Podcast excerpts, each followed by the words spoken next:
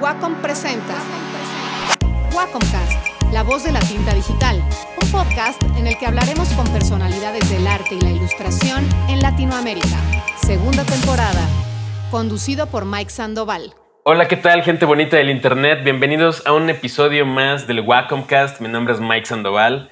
Estamos en la segunda temporada de este bellísimo podcast, eh, entrevistando gente de todas las latitudes de Latinoamérica. Y el día de hoy tenemos eh, a una invitada muy especial que eh, se llama Ana Cajana. Ella me va a responder ahorita si lo dije bien, no lo sé. Eh, pero es, un, es, una persona muy versátil. Ella empezó como diseñadora industrial, pero pues, su gusto por la ilustración y el diseño y las artes visuales la llevó a graduarse como ilustradora en el Instituto de Caracas, Instituto de Diseño de Caracas.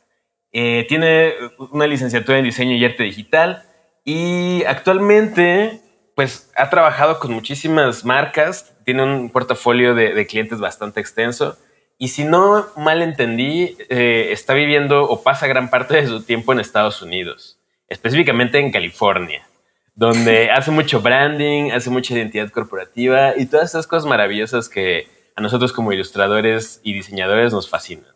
Así que, Anita, ¿cómo estás? Muchas gracias. Hola, Mike. Estoy muy emocionada de estar aquí. Eh, sí, mi nombre es Ana Cajana. Cajana, perfecto. ¿De dónde, es, tu apellido? Me encanta tu apellido. ¿De dónde es? Eh, mi papá, es de mi papá, eh, él es de Israel y mi mamá es de Colombia. Entonces se conocieron en Venezuela y de ahí nació. Wow. Wow, es una mezcla bastante interesante. Sí. Y, sabes qué, eh, se, nota mucho en tu trabajo. Ahorita estaba revisando tu Instagram y, eh, o sea, haces mucha, o sea, como que hay, hay mucha mención de lo que son tus raíces, ¿no? Sí, sí. Este, una de las cosas que me ha marcado muchísimo ha sido vivir en Caracas. Em, ahí fue donde nací y crecí. Y es una ciudad, pero también puedes viajar y estás como en contacto con la jungla, con la naturaleza y tienes esa... Mm, es muy parecido a Colombia, entonces tienes como un contacto con la naturaleza muy fuerte, que es algo que siempre trato de reflejar en, en el arte que hago. Eh, una de las cosas que extraño muchísimo, extrañé muchísimo cuando recién me mudé a Estados Unidos, primero me mudé a Florida, ahí fue donde estudié, no, no, puse la universidad porque a veces siento que no importa de dónde tú vengas, sino las ganas que le pongas, sí, y lo dedicado que tú eres con tu trabajo. Entonces, em, estudié en Orlando y no había montañas, no había, no había esa... Yo siento que necesito vivir cerca de, la, de las montañas, de, de la playa. Aunque Florida tiene playas, sentía que extrañé muchísimo, te da ese como esa melancolía de volver a tu país o de los olores, los, los pájaros, tantas cosas que decidí como que tratar de quizás reflejar eso en mi propio trabajo y tener eso cerca de mí, que si pudiese tener la casa llena y repleta de, de pinturas que me lleven de vuelta a mi país, pues lo haría con los ojos cerrados. Claro que sí. ¿Tú, tú coleccionas mucho arte? O sea, ¿te gusta, te gusta tener piezas de, de, tus artistas favoritos colgadas en tu casa? Sí, de hecho, no sé si se logra ver aquí, este, a veces entre mi esposo y yo tenemos varios pósters de, de, películas. Este es de Con. ¿Es, de eh, Mondo? Sí, exactamente, sí. Eh, y en otra parte tenemos uno de Jazz, Tiburón, y tengo bueno, hay otros de Alien, Robocop. Tengo la casa llena de varios así. Yo también tengo uno de Alien. me encanta, me encanta. Este, y mi esposo también es eh, súper aficionado con cómics y artistas. Entonces siempre estamos como buscando un nuevo póster o buscando algo que podamos guindar en la casa. Ok. ¿Quiénes son algunas de tus influencias al momento? Es, que tienes un estilo muy característico. ¿eh? Hay, noto que hay mucho, como te decía, mucho color, mucho eh, raíces latinoamericanas, pero también veo que haces mucho lettering, ¿no? Sí. Y eh, por ahí hay mucho, muchos animalitos. Entonces, ¿quiénes son algunas de tus, de tus principales influencias? Si supieras que una de las personas que vi como que ya después, porque cuando uno empieza, especialmente en, ilustración, a veces tú empiezas porque te gusta, porque estás apasionado, pero no sabes bien a qué dirección ir o cómo, o cómo tu voz como artista se va a desarrollar. Y de un principio como que no tenía eso bien marcado. Todavía sigo trabajando en, en cuál sería esa voz que quiero representar, pero por los momentos estoy tratando de hacerlo mucho más gráfico, eh, mezclando eso de el diseño gráfico con la ilustración. Y creo que uno de los artistas que, que a mí me marcaron mucho fue Gemma O'Brien. Es una, es una artista que hace lettering y también hace ilustración. Y es como buscar cuál es ese medio entre diseño gráfico y lettering con ilustración y cómo contar la historia por medio de estas dos eh, vías. Y eso es lo que he estado tratando de como que inyectar un poco. Lo que pasa es que a veces las redes sociales abruman un poco y he tratado de enfocarme como que en hacer lo que en verdad me gusta y me apasiona sin ver tanto cuántos likes o cuántos posts hago por mes o por semana. Claro, claro. Sí, porque pues es algo que hemos tratado muchas veces en este, en este programa esa constante eh, presión que sentimos luego los ilustradores y diseñadores en estos tiempos tan inmediatos de las redes sociales donde casi casi tienes que publicar una o dos cosas al día para mantenerte vigente. Y eso, el, la factura psicológica y física que nos va a pasar esa presión, creo que no la, no la estamos llegando a dimensionar, ¿no? O sea, no, no, no somos máquinas, no somos impresoras. Totalmente. Te aprietan el botón de diseña, diseñate un lettering y ya solito sale, ¿no? Y, que diario puedas estar publicando. Eso está loquísimo.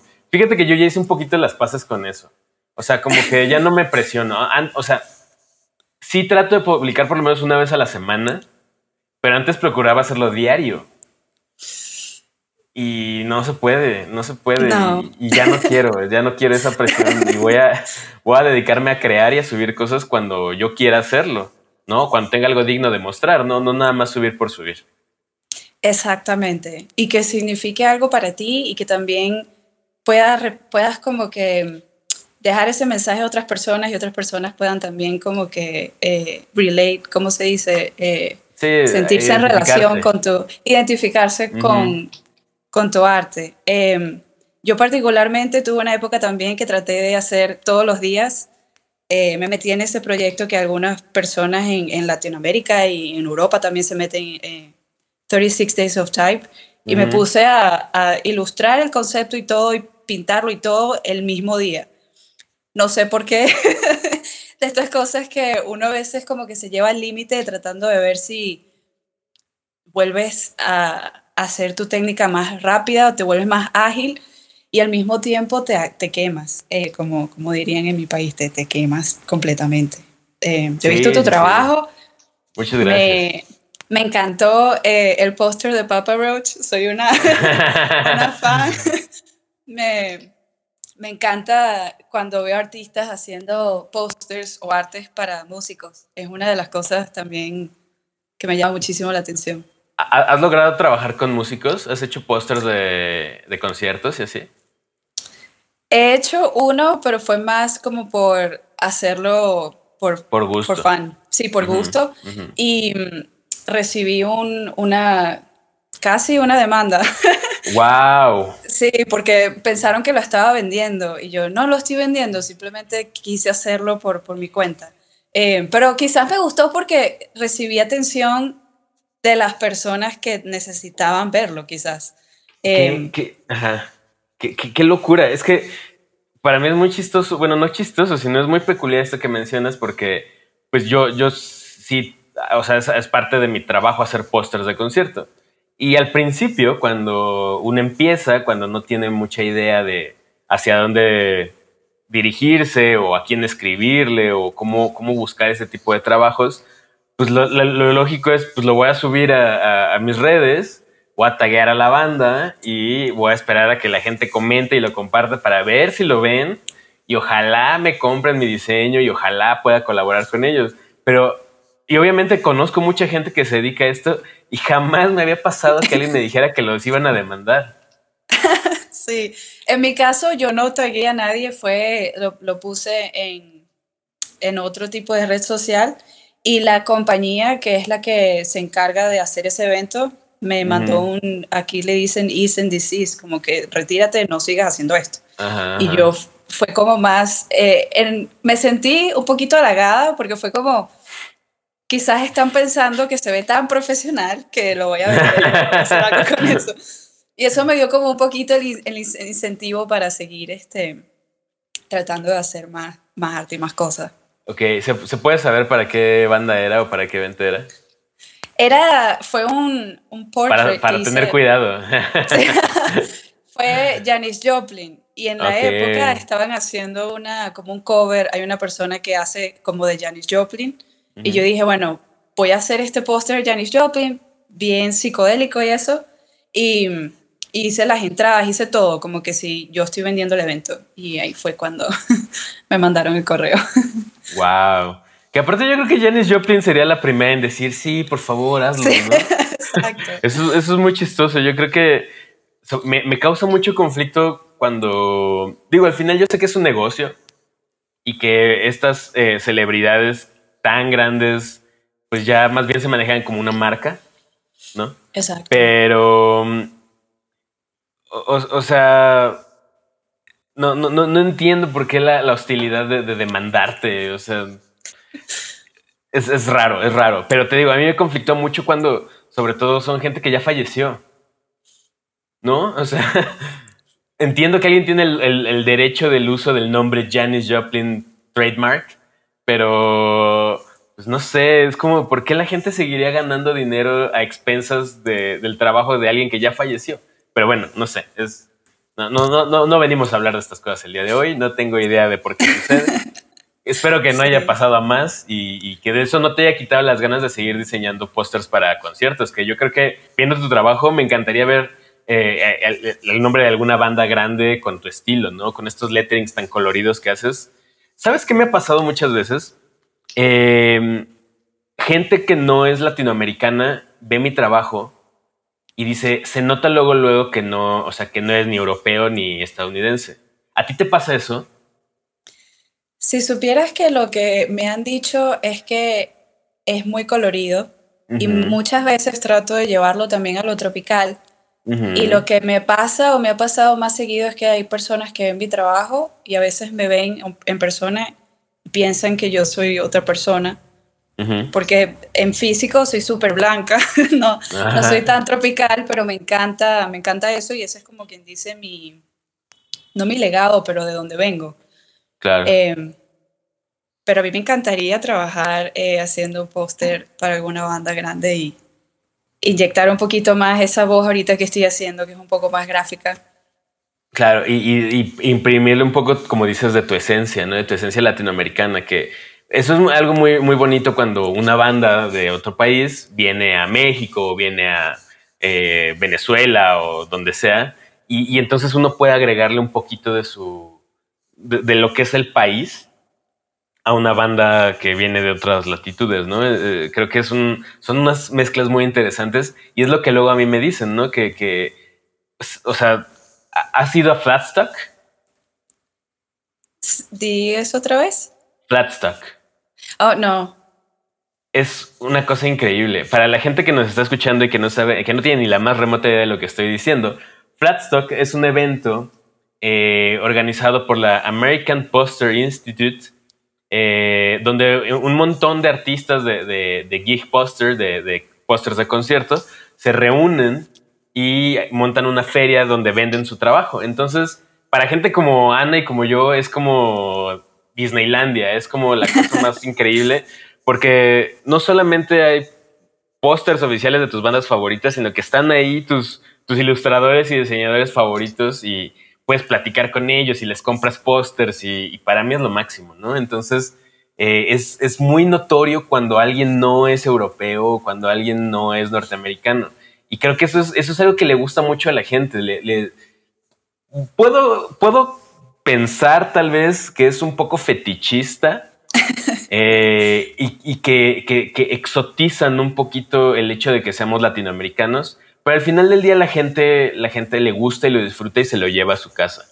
¿no? ¿Tú has tenido algún problema con eso? O sea, como que al saber que eres latina, te obligan a encasillarte en algo al momento de pedirte trabajo? Por los momentos, gracias a Dios, no. Eh, he estado trabajando, bueno, cuando trabajé en California en una agencia de publicidad, muchas veces iban a mí como por la, si había que hacer algo que si para el Día de los Muertos o alguna específica, eh, una carrera o algo que había que hacer como que el diseño de las camisas o del logo o lo que fuese iban como a mí porque yo era la latina. Y he tenido como esa mm, virtud de poder tener un poquito más de flexibilidad con, con los diseños que hago y tratar de ver qué es lo que le gusta al cliente, porque eso es otra, otro tema, pero a veces el cliente viene a ti y no sabe exactamente qué es lo que quiere, sino que le gusta como tu estilo. Y cuando empiezas a trabajar con el cliente, te das cuenta que les gusta tu estilo, pero en mente tenían otra cosa totalmente distinta y tienes que amoldarte a lo que quiere el cliente, pero al mismo tiempo sin vender, como quien dice, tu, tu esencia, ¿no? O sea, como tratar de hacerlo de la mejor manera posible, que se refleje tu estilo sin que sea totalmente lo que quiere el cliente. Tratar de encontrar ese medio. ¿Cómo, si tuvieras que definir tu estilo en tres palabras, cuáles serían? Colorido, orgánico y feliz. claro, sí es muy feliz. Eh, gente que nos está escuchando, eh, digo, ahorita al final Ana nos va a recordar sus, sus redes sociales, pero yo estoy fascinado con su trabajo. Hay, flores y fruta y un montón de colores y letras muy, muy dinámicas, muy, muy orgánicas también, ¿no? O sea, a pesar de que está hecho en, digital, pues no, no, no, se nota, ¿no? Tiene como mucha vida, tiene como mucho movimiento. Eh, no, no, gracias a ti por compartirnos tu trabajo. Eh, te quería preguntar, tú veo que también haces murales. Sí, he hecho algunos. No, no lo suficiente como me gustaría porque me encantan los murales y ahora que me mudé recientemente a un estado distinto, tengo que hablar que sí con el estado municipal y ver qué espacios uno pudiese hacer porque a mí me encantaría tener el valor de ponerme en una pared de noche y pintar eso y hacer lo que yo quiera, pero Estados Unidos es súper complicado y no quiero que me deporten. sí, no. Sí. No, aparte creo que son mundos completamente distintos, ¿no? O sea, el, el graffiti es, o sea, tiene implícita esta cualidad ilegal, eh, combativa, eh, eh, disidente. Y, lo que tú haces, pues, no, no, no, va por ahí. Es, es, como otra, otro tipo de expresión mucho menos confrontativa, por así decirlo. ¿no? Entonces yo creo que con que pidas permiso y lo hagas a la luz del día, con toda la tranquilidad del mundo, eh, va a estar bastante bien. Eh, tú dime, em, ¿para ti qué es más fácil, trabajar en digital o en análogo? Digamos, métodos tradicionales. Me encanta esa pregunta porque me parece que yo hago siempre mitad y mitad. Me gusta empezar primero papel y lápiz tratar de primero hacer como un brainstorm de ideas de qué es lo que voy a dibujar, porque a veces es muy intimidante ver la hoja en blanco y te quedas viéndola y no sabes qué hacer con eso. Pero después que empiezas a hacer un sketch, lo defino un poco más en digital y ahí pongo colores digitalmente como para saber. Eh, en cuestiones de colores a veces siento que hay colores que funcionan mejores que otros, incluso cuando los pones al lado del otro, eh, interactúan mejor dependiendo de cómo los combines. Y me gusta mucho el hacer esas combinaciones digital y ver después llevarlo a tradicional, sí, lo voy a llevar tradicional. Em, ahorita estoy trabajando recientemente en una pintura que la estoy haciendo tradicional y la hice primero digital como para ver los colores, la composición. A veces uno digital tienes más flexibilidad de eh, control Z, te vas para atrás y vuelves y haces lo que tú quieras, pero cuando es en la vida real no tienes ese, ese, ese borrador. Entonces eh, te da un poquito más de confianza y flexibilidad a la hora de, de tratar con diferentes colores y, formas cuando estás trabajando. Y oye, Anita, ¿ahorita en qué proyectos estás que nos puedas platicar? Eh, bueno, la, de hecho la pintura que estoy haciendo la tengo acá. Ah, muy bien. estoy trabajando también en un libro para niños que voy, a, voy a iniciarlo en junio. ¿Tú lo, ¿Tú lo, vas a escribir? No, lo está escribiendo otra persona, es en ah, inglés y yo prefiero que alguien lo escriba en inglés y yo ilustro ahí. Em, y también estoy haciendo un libro de recetas venezolano ilustrado. Estoy muy emocionada con eso porque eso es otra cosa, me encanta cocinar. Y a veces voy a festivales y vendo algunas cositas, pero me encantaría como que llevar una receta de algo que las personas pudiesen quizás hacer en su casa o de regalo para otras personas, especialmente venezolanos, porque siento que donde estoy yo no hay ningún venezolano latino, entonces tratar de hacer esa conexión y llevar un poquito el sabor latino alrededor de, Estados Unidos. Claro. ¿Tú, tú viajas, eh, regresas frecuentemente a Venezuela o, o no? Quisiera regresar, pero no he podido porque no tengo pasaporte. Entonces, oh, es un tema. Sí, tengo que ir a México. De hecho, si, si quiero sacar el pasaporte o tengo que bajar a Canadá. Entonces, el tema del pasaporte es otro tema, pero me encantaría volver. Ok, es que mi pregunta eh, iba a ser, cada vez, si es que regresabas frecuentemente, que, ¿cómo te imprimía nueva energía visitar tu país y regresar y cómo eso lo aplicabas a tu trabajo. Pero entonces quiero cambiar la pregunta. ¿De qué manera te mantienes en, en constante contacto con tus raíces para que nunca pierdas tu esencia? Muy buena pregunta. siento que, siento que lo hago a través de la música. La música es algo que conecta contigo y lo puedes llevar a donde tú quieras. Entonces, em, siento que trato de escuchar salsa o artistas latinoamericanos que siento que llevan esa, como esa sazón que no la consigues en ninguna otra parte. Entonces a veces cuando estoy pintando o haciendo algún trabajo referente a algo tropical o algo que quisiera reflejar, escucho un poquito música latinoamericana para que ese, esa energía. Sí, claro, yo también casi todo el tiempo que estoy trabajando estoy escuchando música, no, no, puedo, no puedo parar, me, me encanta y para mí la música es, pues yo creo que lo más sublime que hay y, fíjate, y eso que yo dibujo, ¿no? Y que yo uno diría, no, dibujar es lo mejor, pero la música me mueve de una manera indescriptible, o sea, el, el simple hecho de pensar que la música son vibraciones en el aire únicamente y que entran en tu cerebro y te mueven mil cosas, se me hace que tiene un poder súper, súper, súper fuerte, ¿no? En, tu casa se escuchaba mucha música. ¿Cómo fueron esas? Eh, cómo, nació tu, pasión por la música? Si supieras que antes de em, estudiar ilustración, yo estaba estudiando música. Estaba estudiando flauta y estaba en una banda de flautas este, no sabía que existían las bandas de flautas. sí, era una banda como de metales, le llamaban banda de metales, pero habían clarinetes, habían saxofones, eran como que puros instrumentos de viento y algunos instrumentos de percusión como para añadir un poquito más de, de ritmo, pero estaba estudiando música serio, sí, serio, y mi mamá particularmente es muy religiosa. Y este, como que me empecé a tocar flauta dentro de una iglesia. Y mi hermana también estaba en una orquesta sinfónica. Y de ahí como que empecé a expandir un poquito más, porque sabes que a veces la gente no escucha mucho música instrumental ni nada de eso, pero empecé a apreciar un poquito más. Y luego cuando entré por primera vez en el Instituto de Diseño de Caracas, que empecé como que diseñador industrial, pero luego vi todas las ilustraciones que tenían en las paredes y como que me enamoré de eso. Hubo uno de los proyectos que era que ponías una canción y la canción tenía que eh, como que reflejar lo que tú estabas representando gráficamente en un cuadro estático. Y cuando pude combinar esas dos cosas, yo dije, yo creo que yo me voy solo por ilustración y puedo poner la flauta como que a un ladito porque ambas cosas requieren muchísimo tiempo y muchísimo estudio.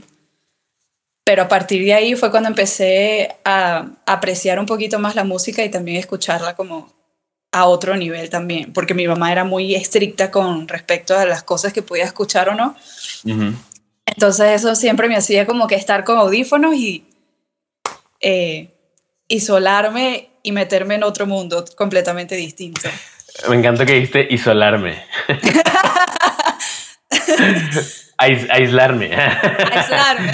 me encanta, me encanta el, el, spanglish. Lo siento muchísimo. No, me encanta, me encanta. Eh, o sea, me pasa muy seguido también. Es muy divertido, es muy divertido. Yo con mis amigos tengo un, una broma constante de traducir expresiones en inglés al español. O sea, por ejemplo, como decir, eh, no sé, espera, ah, justo, justo en este momento, por ejemplo, decir, es tu llamada. Cuando, cuando alguien tiene, cuando le dices a alguien, it's your call, así, tú, decides. pues es tu llamada. O sea, está mal dicho, sabemos que está mal dicho, pero nos encanta porque es muy divertido. Entonces, ahora voy a, voy a incorporar el, voy a isolarme un rato eh, para estar dibujando.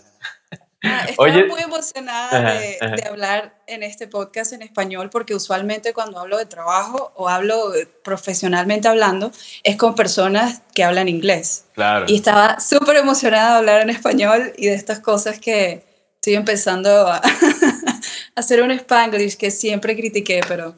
No, no, no, creo que, es natural y, y no está mal. O sea, al final del día son, es el choque de dos culturas y dos lenguajes a mí me parece muy mágico que pasen esas cosas. Digo, no quiere decir que estén bien, pero no, tampoco están mal. O sea, simplemente es, divertido. A mí, me, divierte muchísimo.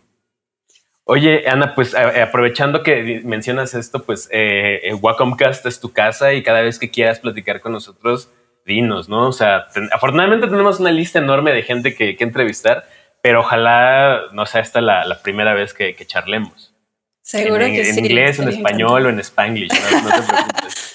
Spanglish para hacerlo más divertido. Para hacerlo más divertido. Oye, ¿tú tienes mascotas? Tuve, qué cómico que preguntes eso. Cuando estuve creciendo tuve una, tuve un perro, un perrito. Eh, tuve peces, los peces no sé mm. por qué saltaron fuera de la pecera y se murieron todos. Diablos.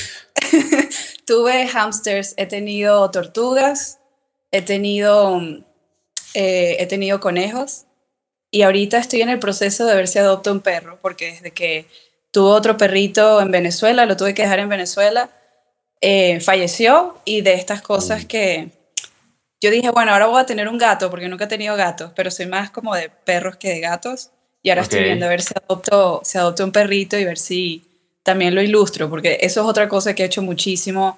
Amistades me dicen, ay, dibuja mi perrito. Y yo fascinada, a mí me encanta.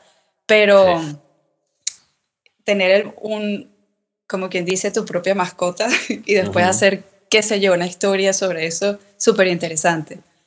Como... Es que justo, perdón, justo veo tu Instagram y hay un montón de animalitos por todos lados. Incluso tus 30 eh, no sé cuántos Days of Type eh, están hechos con perritos. ¿No? Entonces eh, me, me, llama mucho la atención la, la relación que tienes tan fuerte con los animales. ¿Nunca, te han, ¿nunca te han pedido como, como hacer trabajo para algún refugio de animales o algo así? Si supieras que no, lo que me pasó mucho en Instagram fueron eh, personas pensando que yo era una cuenta de perros, diciéndome como que, ay, este, para que nos sigas o algo así, pero no, no en el sentido de, de trabajar con una, una empresa de, de, animales. A mí me encantaría, especialmente un, un zoológico que fuese más enfocado eh, a la preservar los animales, me encantaría. Claro, claro, claro, claro. Eh, regresando un poquito al tema de, lo análogo y lo, digital, tú trabajas cuando, cuando haces murales, trabajas con aerosoles, con brocha. ¿Cuál es tu, método favorito para, plasmar tu trabajo en paredes? Por los momentos, lo que he trabajado es con pintura normal, pintura como de pared. Y hace mucho tiempo, cuando estaba en Venezuela, tenía un, aerógrafo y para añadir como que valores y profundidad, a veces usaba eso como tipo aerosol, pero me encantaría moverme un poco más al aerosol, porque no lo he hecho, me intimida, pero... A mí también. pero me parece, hay personas que hacen un trabajo fantástico, lo ves y tú dices, ¿cómo, cómo, cómo lo hicieron? Y me encantaría como que hacer eso.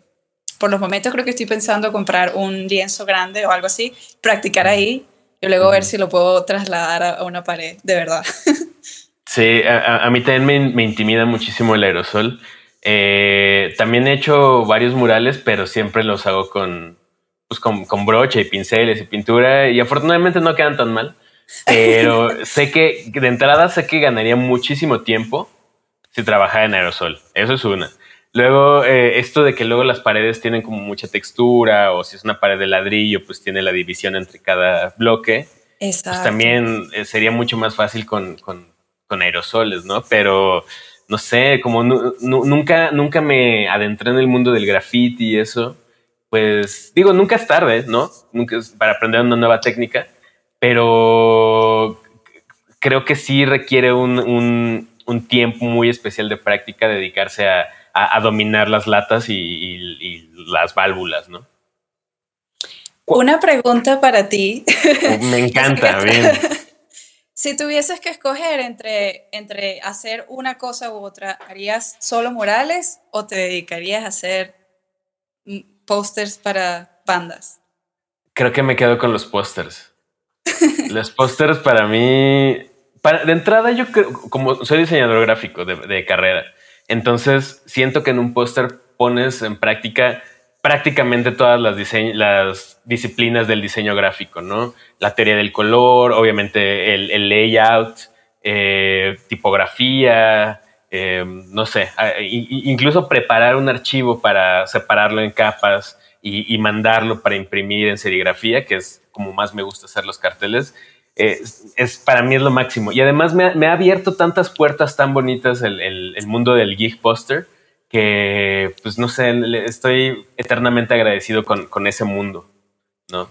Entonces, me encanta, me encanta de repente enfrentarme a una pared, ¿no? Y, es muy distinto porque uno está trabajando en la computadora sentado con su Wacom, eh, tomando cafecito, oyendo música, pero estar en la calle con el sol, con la gente que pasa y estarte moviendo y hacerte para atrás para ver cómo se ve, poner en, movimiento todo tu cuerpo, es una experiencia muy, muy, muy distinta. Entonces, también me gusta muchísimo, pero si tuviera que escoger, me quedaría con, con los pósters. Si tú tuvieras que escoger entre análogo y digital, ¿con qué te quedabas? Está difícil esa pregunta porque me gusta mucho el cafecito, estar sentado dibujando, eh, pero al mismo tiempo a veces, especialmente con mi trabajo, yo trabajo mucho ahorita, trabajo con un app y es, eh, es muy rápido, tienes que hacer todo muy rápido y es muy, no sé si invasiva es la palabra, pero estás todo el tiempo con la computadora, en la computadora. Entonces tener ese espacio donde estás afuera con la naturaleza o pintando sin la computadora me gusta. No sé si podría estar completamente fuera de lo digital porque me gusta. Claro, claro, claro. ¿Qué, digo? Uno puede tener el cafecito y la musiquita y estar dibujando en una acuarela o un óleo, ¿no? algo así. ¿Cuál fue la última técnica análoga que aprendiste? Creo que fue, no sé si se llama anilina. Anilina es como un, es como que si fuese acrílico, pero es mucho más líquido y no perdona. si haces un, un, brochazo que no era para hacerlo, se quedó ahí para siempre. Y acuarela es un poco más, eh, te da como un poquito más de, de flexibilidad si quieres ponerla un poquito más clarita, más oscura. Creo que esa fue la última técnica y desde que la aprendí no la volví a usar porque me gusta mucho más guache y acrílico. Creo que esas son las dos que más me gustan. Ok, yo también aprendí, bueno, yo, yo lo conocía como wash. Eh, no, no, sé, no sé, no sé, no sé cuál es lo correcto, pero bueno, eh, eh, fue, fue, también lo, último que aprendí y me encantó. Me encantó porque creo que tiene una plasticidad muy distinta a la acuarela, pero tiene las mismas propiedades de la acuarela, ¿no? Como de poder estar reactivando con el agua los colores y eh, estar poniendo capa y capa. Para mí es muy terapéutico. Sí, y la textura también me encanta porque es muy parecida, muy, no voy a decir muy parecida al acrílico, pero eh, puedes tener brochazos que son un poquito más saturados y puedes hacerla también parecer como que si fuese acuarela. Es permisiva, es súper flexible, sí. Sí, sí, sí, sí. Eh, cuando trabajas en digital, ¿en, qué programas eh, trabajas? Uso mucho Photoshop, Illustrator, pero Illustrator lo uso más como cuando es súper digital, que no estoy literal haciendo ningún tipo de brocha ni nada, sino como más, eh, ¿cómo se dice? Eh, dos dimensional. Sí, sí, sí. Tipo así, pero eh, por lo general uso, a veces trato de hacer mis propios broches en Photoshop y jugar un poco con, si haces un brochazo en un, en un papel, luego lo pasas a digital y eso lo puedes usar y es único, es tuyo, lo puedes usar en diferentes trabajos y vas a tener ese, como esa marca, ¿no? Sí, sí, claro. ¿Tú, ¿tú recuerdas la primera vez que, que usaste una Wacom? Sí, tenía una Wacom que no recuerdo el nombre, pero tenía como una especie de, de plástico o algo encima. Y como la textura siempre era como muy lisa, a mí me gustaba ponerle un papel encima para sentir que fuese como un papel. Claro, ese, es de los trucos más. Sí, sí, sí, todos lo llegamos a hacer. Eh, y luego cambiaron mucho las texturas, ¿no? Eh, incluso las texturas de los nips, de las, de las puntitas eh, mi favorita es la que, la que es como de. Es una grisecita que, que se siente como papel, casi, casi. Mm, yo tengo la que viene con la que vino con la, con la Wacom, pero debería buscar otras que tengan como esa textura. No sabía, por lo general ya me acostumbré tanto. Yo tengo dos, tengo una Wacom pequeñita, una bambú, que es la que uso para todo. Me acostumbré demasiado a eso. Y tengo una Wacom One que recientemente agarré y el sentir, entonces aquí voy a la primera vez que usé el aguaco. La primera vez que tú haces algo con tu mano en un aparato y después ves reflejado tus movimientos en la pantalla, o sea, yo me la pasé, creo que fueron como dos horas nada más haciendo trazos. Trazos, claro, sí, sí, sí. Porque se sintió como que por fin la tecnología llegó a mí y tengo el poder como que de, de, de, hacer ese, como ese, como transferir lo que estoy haciendo fuera de la computadora a la computadora simultáneamente. Fue como un momento mágico. Es, es, es muy mágico y la verdad es que siento que te desbloquea muchísimas cosas, ¿no? Como que uno puede ser un gran fanático de dibujar a mano y todo, pero de repente toda la cantidad de herramientas que se ponen a tus manos cuando empiezas a trabajar en digital es un universo completamente nuevo, ¿no? Es como si te volvieras un superhéroe casi, casi, ¿no? O sea, puedes hacer prácticamente todo, todo, todo. Y la primera vez que utilicé una, una Cintiq o, una de estas donde ya dibujas sobre la pantalla, fue así como, wow, ya puedo hacer lo que yo quiera, ¿no? O ya nada me puede detener ahora, ¿no? Es lo máximo. Y en cuestiones de, de, diseño digital y en ilustrar digital, se siente como infinito, porque siempre van a haber nuevos, nuevas técnicas, eh, nuevos programas, nuevo de lo que sea, que tienes que estar constantemente, eh, como quien dice, actualizada o actualizado en, en lo que estás haciendo. Sí, sí, sí. Oye, Ana, estamos eh, cerca de terminar este episodio del Wacomcast. Fue un placer para mí platicar contigo el día de hoy. Nos reímos muchísimo, hablamos en Spanglish, todo muy bien. Pero antes, antes de concluir, me gustaría que nos dejaras tu recomendación. ¿Qué fue lo último que consumiste a nivel eh, multimedia, a nivel musical, lo que sea, que, que, que, dices, esto me encanta, esto quisiera hablarle a todo el mundo de ello y que todo el mundo supiera que existe? Bueno, la última película que vi, que creo que en verdad me encantó, en inglés, porque traté de buscar en español para decir el título, eh, Everything Everywhere All at Once. Oh, no quiero saber nada. No me digas nada. No, Porque la, muero de ganas de verla. Muero de ganas de verla. La recomiendo y también para que vean los posters que hicieron de esa película. James Jean los hizo, ¿no? Sí, sí. Están increíbles. Excelente. Eh, entonces no voy a decir nada sobre esa película, pero también puedo recomendar otra para ir un poco más para atrás. Solo, solo, solo quiero preguntarte una cosa. ¿El hype es real? Sabes que no lo sé, porque a mí me encantó, pero hay personas que dicen que, ah, ok, sí, estuvo buena. Yo como que estuvo buenísima. Entonces creo que depende. ajá, tiene unos reviews increíbles, así, calificaciones altísimas. No he querido investigar demasiado porque a mí me gusta llegar como lo más en blanco posible, pero estoy muy emocionado de que la traigan a México. O sea, ya no debe tardar. Ya se confirmó que la van a traer a México, pero ya, ya, ya me urge, ya la quiero ver. ¿Te gusta ver los trailers o te gusta simplemente saber más o menos de algo que te gusta ver y no ver el trailer? Para nada. No puedo con la curiosidad y a veces ver los trailers. Pero si puedo evitarlo, me prefiero evitarlo. O sea, me gusta recibir la información así completamente en ceros. Eh, ver, ver, cine para mí es de las cosas más maravillosas del mundo. Eh, entonces sí, procuro, procuro ver muchas películas y esa le traigo muchísimas ganas.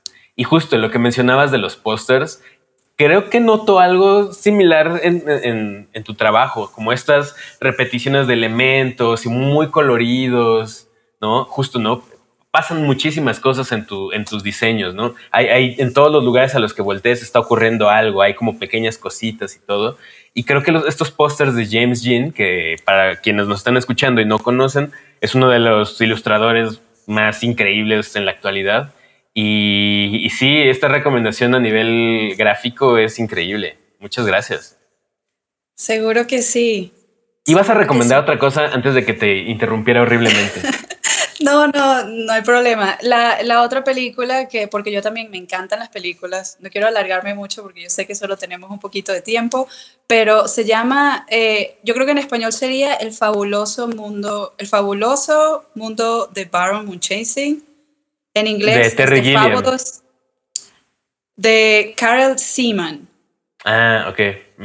Es una película que empezaron, eh, el director quiso añadir un poquito de motion graphics y ilustración y fue la primera vez en los mediados de los 60 cuando empezaron a tratar de ver cómo hacer esa, como quien dice, esa animación mezclada con un poquito de, stop motion, lo que te puedas imaginar. No importa, no importa como quien dice eh, si no entiendes mucho la película, solamente si la ves, es como de verdad te dan ganas de explorar y de ver qué tanto puedes hacer con tus, con tus recursos. Esa película de verdad me visualmente súper, súper, eh, súper buena. ¿Nos puede repetir el título, por favor? The Fabulous Baron Munchausen. Ok, perfecto. La buscamos. Ahí está, gente bonita del internet que nos está escuchando. Dos grandes recomendaciones cinematográficas. Una bastante nueva y una un poco más vieja, pero está increíble porque eh, eh, de eso se trata, ¿no? De estar como consumiendo eh, entretenimiento y arte de todas las épocas posibles para seguir acrecentando nuestra biblioteca cerebral. Sí, totalmente. Ana, antes de que nos despidamos, ¿nos podrías recordar todas tus redes sociales para que la gente pueda entrar a conocer un poquito más de tu trabajo? Mis, en redes sociales soy Cajanita, es K-A-H-A, Nita, como que mi nombre mezclado con Anita. Ahí me pueden encontrar en, eh, a los que les gustan mucho las películas, estoy en Letterboxd. Ahí ah, increíble. Me encanta. Eres la primera persona que menciona Letterboxd y yo soy un fiel seguidor de Letterboxd. Lo amo porque... ¿Verdad que sí? Es mi red favorita actual. Es buenísimo. Solamente son mis amigos comentando de películas sin nada más de basura, de, ruido así de, comunicación. Me encanta. ¿Cómo estás en Letterboxd para buscarte también? Creo que estoy cajanita también. Eh, y, si, no es así, Ana Cajana. Pero si llegan a ver una mujer vaquera, Ana Cajana, esa no soy yo. Ah. ok. No soy vaquera. ok, ok. Eh, eh, ¿Reseñas cosas también o solamente les pones estrellitas? Por los momentos solamente le pongo estrellitas. He estado pensando en, en, en hacer reviews, pero me provoca hacer los reviews en español. Ajá. Y no, y no, he, no los he como hecho porque siento que exacto. Sí, eso soy yo. Ajá. Perfecto. No, no, no, no, o sea, ¿qué, ¿qué dijiste los reviews, perdón? Ah, con los reviews que me encantaría hacerlo en español, pero la mayoría de las personas que están ahí hablan en inglés. Entonces a veces es como, prefiero poner las estrellitas e ir viendo qué películas otras personas recomiendan y estar ahí viendo qué tal. Increíble, me encanta, me encantó esta, esta última parte porque yo a todo el mundo le digo Letterboxd, Letterboxd, como que nadie me hace caso, pero bien, increíble. Eh, Ana, fue un placer eh, esta charla contigo, ojalá, como te decía, no sea la última. Y recuerda que esta es tu casa, este es tu podcast, las veces que quieras eh, comentarnos de algún proyecto nuevo, que quieras como anunciar algo, con mucho gusto eh, podemos eh, tener otro episodio contigo, nos encantaría. Em, gente bonita que nos escucha, yo soy Mike Sandoval, a mí me encuentran en Instagram como Mike-Sandoval- y en Twitter como arroba Miguel Sandoval y en Letterboxd como Mike Sandoval todo junto. Eh, esto fue un nuevo episodio del Wacomcast. Eh, esto fue Ana Cajana. Eh, síganla, síganme, síganos a todos. Y nos vemos en el siguiente episodio del Wacomcast para seguir platicando con más ilustradores, artistas, diseñadores, diseñadoras, todo, todo, todo, todo de Latinoamérica. Nos vemos pronto. Hasta luego.